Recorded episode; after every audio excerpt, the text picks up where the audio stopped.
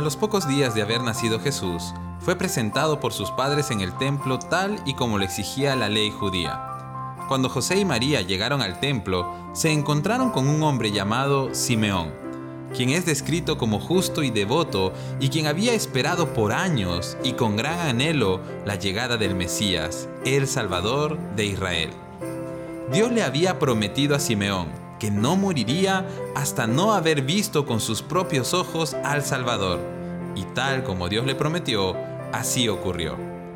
Apenas vio al niño, Simeón lo tomó en sus brazos e hizo esta hermosa declaración que leemos en Lucas capítulo 2 versículos 29 al 32.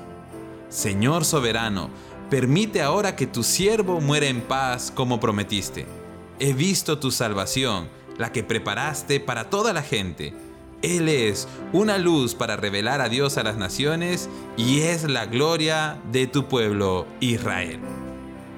Simeón no tuvo dudas sobre la naturaleza de Jesús. Él sabía quién era aquel pequeño niño que sostenía en sus brazos.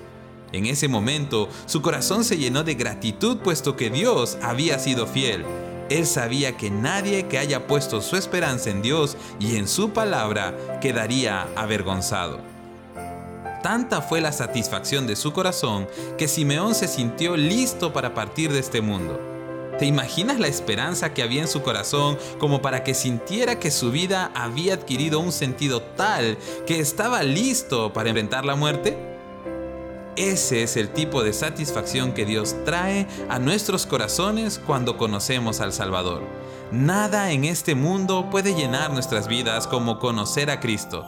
Nada puede satisfacer nuestra alma tanto como conocer la gloria de Cristo, nuestro Señor. Son tan ciertas las palabras que leí alguna vez. El ojo no se satisface de ver hasta haber visto a Cristo y es entonces cuando queda de veras satisfecho. Cuán despreciable parece este mundo para quien tiene a Cristo en los brazos y la salvación en los ojos. Y Simeón experimentó este tipo de plenitud. Dios quiere que tú y yo conozcamos la plenitud, y conocer la plenitud es conocer a Cristo Jesús. En este tiempo de Navidad, dejemos de buscar satisfacción en los lugares, actividades y personas equivocadas.